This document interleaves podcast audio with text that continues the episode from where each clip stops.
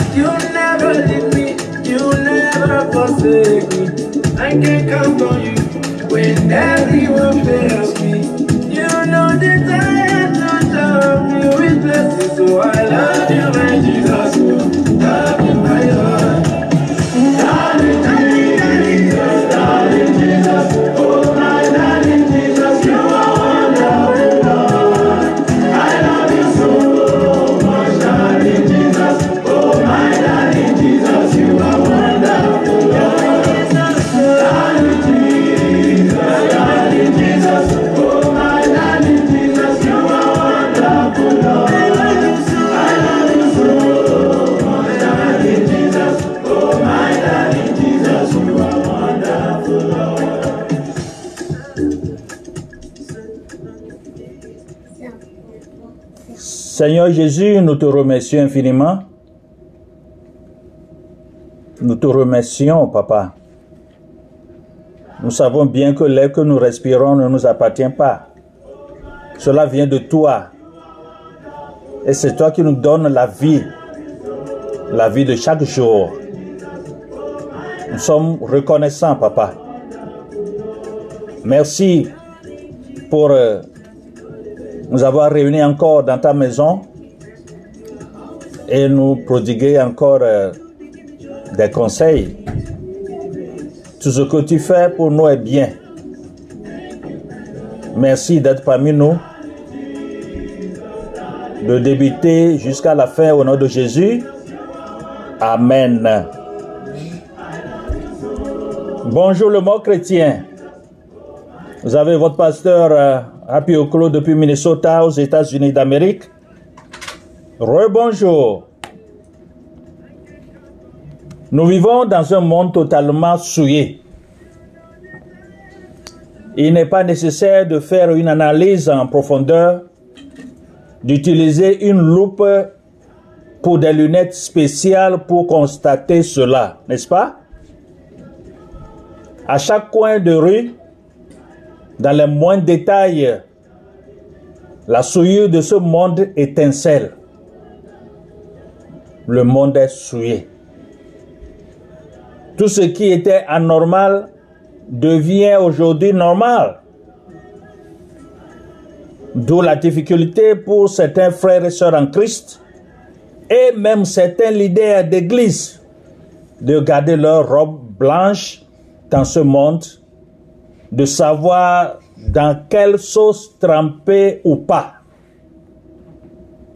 Le monde, comme il est clairement dit dans la Bible, est sous l'empire du malin, c'est-à-dire le diable, et par conséquent ne peut constituer une boussole pour nous dans notre marche avec Dieu, ni ne peut nous euh, dicter la manière de garder notre robe blanche.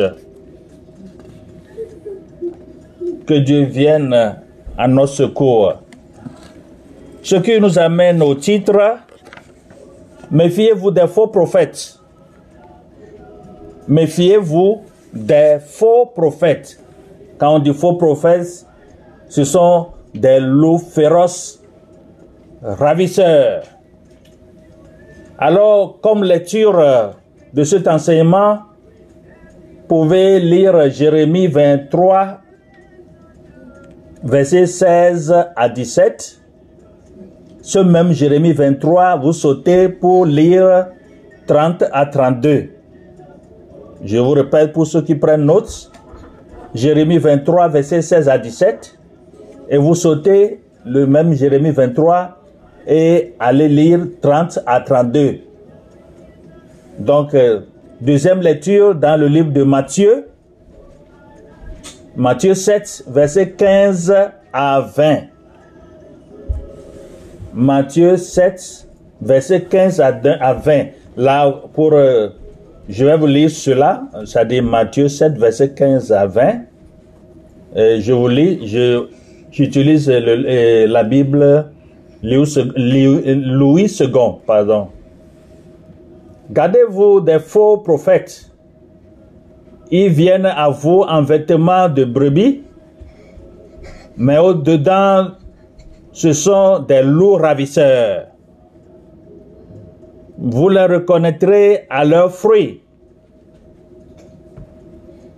Cueille-t-on des raisins sur des épines ou des figues sur des chardons?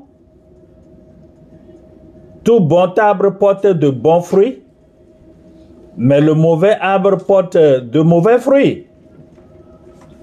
Un bon arbre ne peut porter de mauvais fruits, ni un mauvais arbre porter de bons fruits. Tout arbre qui ne porte pas de bons fruits est coupé, jeté au feu. C'est donc à leurs fruits que vous les reconnaîtrez. Matthieu 7, verset 15 à 20. Que Dieu bénisse sa parole. Mes chers frères et sœurs en Christ, méfiez-vous des faux prophètes. Jérémie lui-même, prophète, dit cela aux gens de son temps.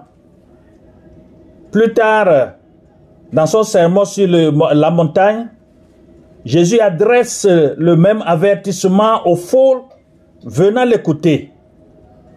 Et ce message nous arrive ce matin comme s'il nous était adressé à nous.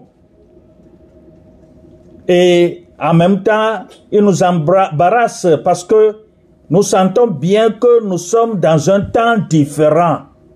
Nous sommes dans un temps vraiment différent. D'abord, il n'y a plus de prophètes. Oui, si peu. Plus de prophètes comme ils ont pu exister au temps de Jérémie, où ils avaient une fonction officiellement reconnue. À cette époque, les prophètes faisaient en quelque sorte partie de l'appareil étatique, c'est-à-dire de l'appareil de l'État. Ils avaient leur place dans la cour du royaume de Juda. On attendait d'eux qu'ils parlent au nom de Dieu, mais pas dans l'abstrait, pas dans la théorie. On attendait d'eux qu'ils disent la parole de Dieu sur l'actualité, sur la société, sur la politique, sur la justice, sur les relations avec les autres royaumes. Les prophètes n'avaient aucune autorité décisionnelle, mais on leur reconnaissait une autorité morale. Ça ne veut pas dire que l'on faisait ce qu'ils disaient, mais on leur donnait le droit de s'exprimer et ils le faisaient visiblement pas tout de, de la même manière et visiblement souvent en désaccord les uns avec les autres. Voici donc Jérémie qui traite ses collègues de faux prophètes. Vous me direz, de quel droit? Qu'est-ce qui rend sa parole plus autorisée que celle d'un autre? C'est une question. Parole contre parole, à qui faut-il donner raison maintenant? Bien sûr, après tout, c'est plus facile, n'est-ce pas? Par exemple, Jérémie dénonçait ces fausses alliances avec les compromissions de ceux qui répétaient tout va très bien. Quand ils voient le blanc, ils disent qu'ils ont vu le noir. Quand ils voient le blanc et le noir, ils disent qu'ils ont vu le blanc. Alors, Jérémie sentait venir une menace et il la reliait non seulement aux volontés belliqueuses des royaumes voisins, mais surtout au comportement de la cour royale elle-même, à la façon dont elle reniait ses valeurs et sa foi en Dieu. L'avenir lui a donné raison. C'est pour cela qu'on s'est souvenu de lui, alors qu'on a oublié les prophètes qui ne disaient que ce qui faisait plaisir aux gens. Et c'est ce que nous trouvons aujourd'hui. Les prophètes, les, pasteurs, les évangélistes, les bishops, et etc. Tout le corps du Christ, tout le corps de Christ, la plupart d'entre eux, vous aimez qui vous dit ce qui vous plaît. Parce que Dieu dit ce qui plaît à Dieu. Et toujours, je répète, la parole de Dieu est la vérité, Jean 17, 17. Mais vous n'aimez jamais écouter la parole de Dieu qui vous dit la vérité, ce que vous faites, qui vous doit ce, qui, ce que vous faites, qui vous doit vos points négatifs. Vous n'aimez jamais écouter cela. Si un homme de Dieu est en train de dire, de prêcher cette vérité, vous ne l'aimez pas. Vous ne l'aimez jamais. Alors, c'est pourquoi il y, aura toujours des menteurs qui vont vous tromper dans des coins, dans vos coins. Des tricheurs, ceux-là qui vous tuent, etc. Ceux-là qui vous font du mal. C'est ça que vous aimez. C'est pour cela que les prophéties de Jérémie sont dans la Bible, aux côtés de celles d'autres prophètes comme prophète Isaïe, prophète Osée ou prophète Amos, eux aussi très critiques de la royauté et de l'État. Sans oublier le prophète Élie, comme quoi la politique spectacle n'est pas une invention moderne. D'ailleurs, justement, à l'approche des élections, les politiciens s'agitent de gauche à droite, avec chacun un slogan choc pour vous convaincre. Quand on vous trompe, quand vous êtes dupé, c'est ce que vous aimez. C'est pourquoi les politiciens continuent pas à vous duper parce qu'ils connaissent vos faiblesses. Alors ils doivent vous, duper hein, avec des miettes pour que vous les accompagniez et votez pour eux. Ça, cela se passe dans tous les pays, même aux États-Unis ici. Vous me direz, les politiciens ne sont pas les prophètes, n'est-ce pas? Leur fonction n'est pas religieuse. Ils se gardent bien de parler au nom de, de Dieu, bien sûr. Mais exactement comme les prophètes, ils se prononcent sur l'actualité, sur la société, sur l'éthique, sur les relations avec les pays voisins. Aujourd'hui, tous les pays sont nos voisins, n'est-ce pas? Je suis aux États-Unis, nos pays voisins, on peut les citer. Il y a le Mexique, il y a d'autres pays, Japon et autres. Pour n'en citer que ça, nous avons, chaque pays a ses pays voisins, n'est-ce pas? Ils euh, le font en fonction de leurs convictions, du moins c'est ce qu'il faut espérer, car ils doivent capter l'attention, être écoutés, créer des abdettes, des gens qui voteront pour eux.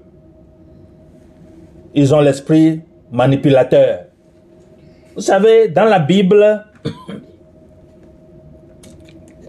il y a l'histoire quand Jésus gênait 40 euh, nuits, 40 jours, le diable avait été venu pour le duper, pour lui montrer les choses de ce monde.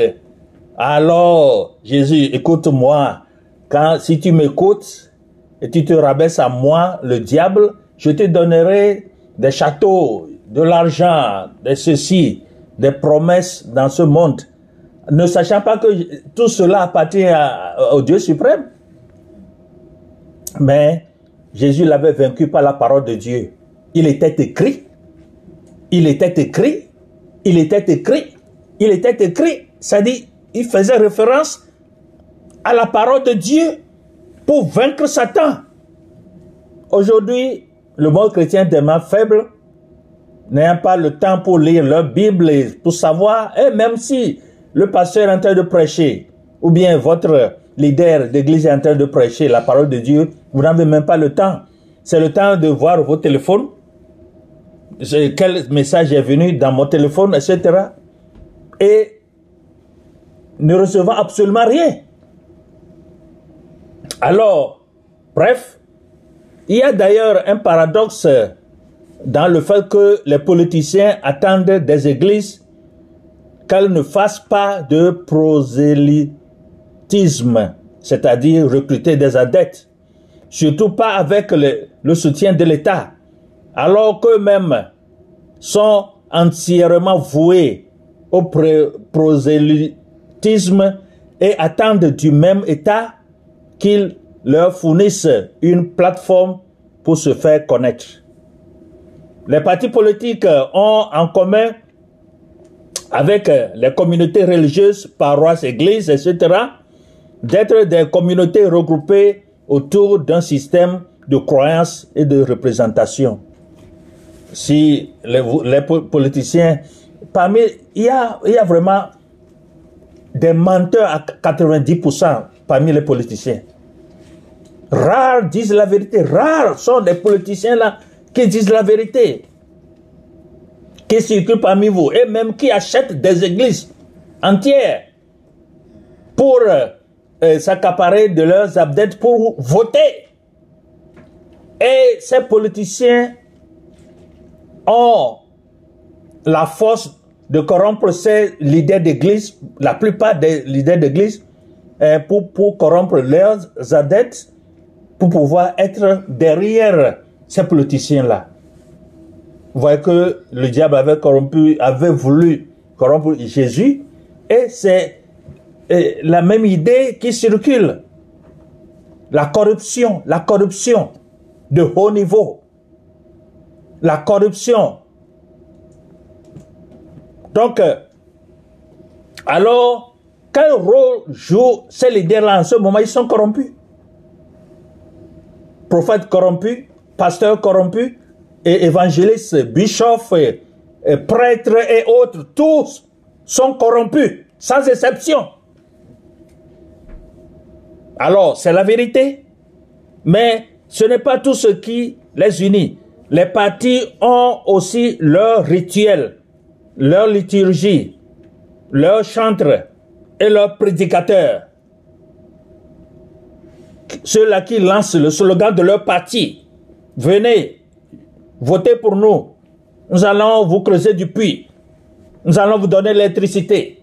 Nous allons vous donner l'école. Nous allons vous donner l'hôpital. Mais ils ne font jamais cela. Jamais, jamais cela. Aussitôt élus, ils pensent d'abord à leur poche. Les présidents corrompus, les ministres corrompus, l'armée corrompue, le peuple corrompu, le lieu de ton travail corrompu, partout corrompu, les foyers corrompus, tout est corrompu. Et puis, ils ont aussi leur autorité, leur hiérarchie, plus ou moins démocratique, sans parler de leur financement plus ou moins transparent.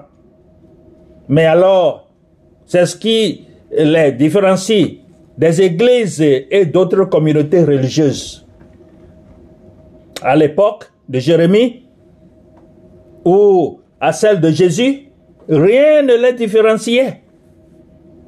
Les prophètes, à leurs adeptes, jouaient le rôle de groupe de pression, un rôle qui a été repris aujourd'hui par les partis politiques. L'idée d'une séparation entre le pouvoir politique et le monde religieux est moderne. Il faut le rappeler. À l'origine de cette séparation, il s'agissait de protéger les États démocratiques naissants devant d'autres formes de pouvoir, comme celui des classes privilégiées ou celui des églises comprises comme structure transactionnelle. Plus tard, on a développé l'idée de plus en plus présente aujourd'hui que le, la, croyance religieuse représentait un danger pour la société, en oubliant que tout système de pensée comporte ces dangers-là. En tournant les religions en bouc émissaire, alors qu'aucune institution humaine n'est à l'abri des dérives. Nous vivons dans un monde corrompu. Très corrompu. Méfiez-vous des faux prophètes. Méfiez-vous, c'est ce que la Bible a dit. Je ne fais que vous prêcher la vérité dans la Bible. Je n'ajoute rien, je ne retranche rien. Alors méfiez-vous des faux prophètes. Cet avertissement qui parcourt toute la Bible garde aujourd'hui sa portée non seulement dans l'Église, mais aussi dans la société. Et c'est aussi à nous que Jérémie dit, méfiez-vous des paroles qui ne sont dites que pour plaire à leur public.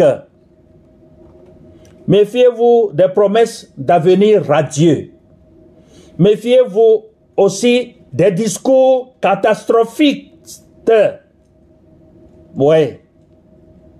Je parlais le dimanche passé, le mois passé, euh, mois de septembre, à la tribune de, de l'ONU à New York, nous avons eu des discours catastrophistes ou bien fiques. Catastrophiques. Oui. Vous êtes témoin, n'est-ce pas? Ok. Méfiez-vous de, des simplifications. Méfiez-vous de cette simplification.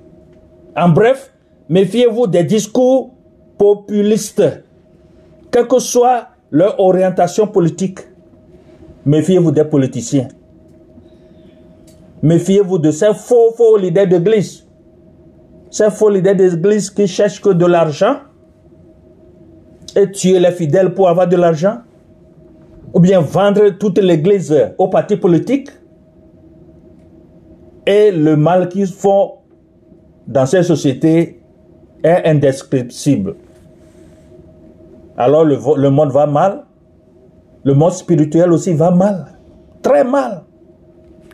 Mais alors, qui faut-il croire? Qui faut-il suivre?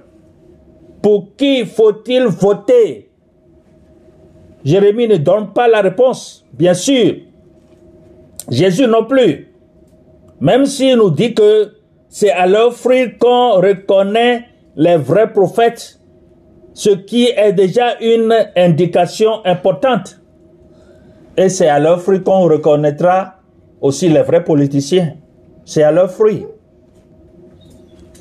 Mais tous les deux nous renvoient à notre propre responsabilité.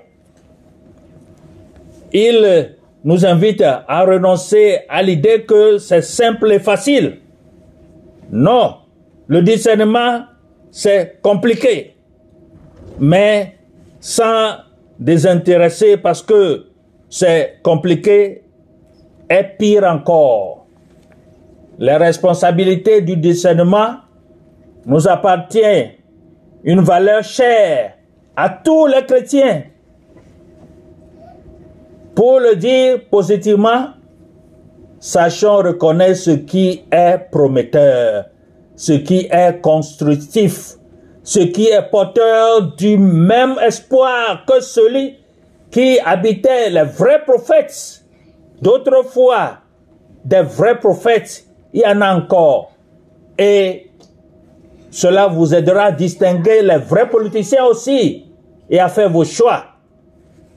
Alors, voici quelques conseils bien discernés. Évaluer ce qui, ce qui est bon de discerner dans toute vie. Il y a de grandes décisions à prendre et des choix qui, du quotidien qui ne nécessitent pas les- à le mettre en œuvre. Alimenter sa vie de prière. Tous les chrétiens, même voire les politiciens chrétiens, doivent alimenter leur vie de prière. Parce que la Bible a dit de prier sans cesse. Le diable est là pour te tenter. Alors il faut prier sans cesse. Si tu veux devenir un bon politicien, il faut, il faut faire la volonté de Dieu. Si tu veux devenir un bon président, un bon ministre, un bon militaire, etc., il faut faire la volonté de Dieu si tu es vraiment chrétien et chrétienne. Alors, voir le corps du Christ, c'est la même chose. Prier sans cesse, appeler Dieu au secours. Être bien accompagné par l'aide du Saint-Esprit. C'est par ce que pouvait être bien identifié que tu es un bon chrétien politicien ou bien un bon chrétien ou chrétienne. Que le Saint-Esprit nous aide tous.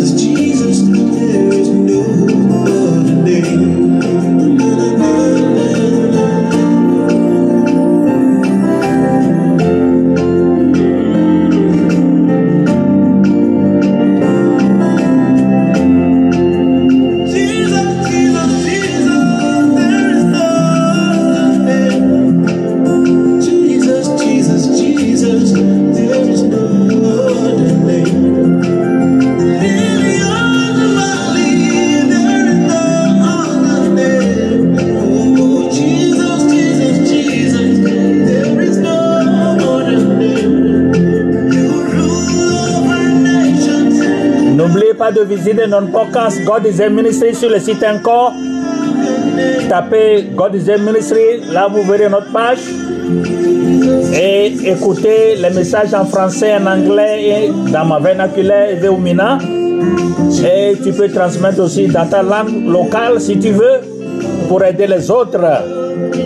Que la parole de Dieu porte du fruit dans vos vies. Au nom de Jésus. Amen.